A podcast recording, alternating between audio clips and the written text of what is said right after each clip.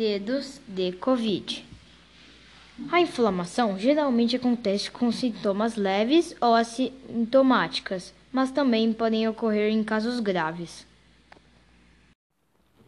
A dermatologista Esther Freeman identificou dedos de Covid-19 na Itália em 7 de maio de 2020. O que são dedos de Covid? Possíveis sintomas de coronavírus.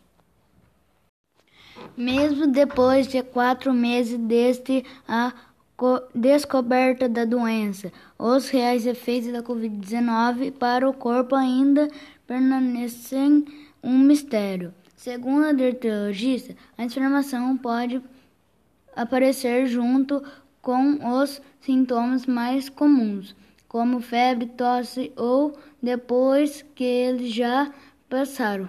Algumas pessoas que testaram positivo para coronavírus só tiveram manifestações na pele sem nenhum outro sintoma. No fim de março, um outro artigo da Itália analisou 150 infectados e apontou sintomas em 20% deles. Não dá para ter certeza.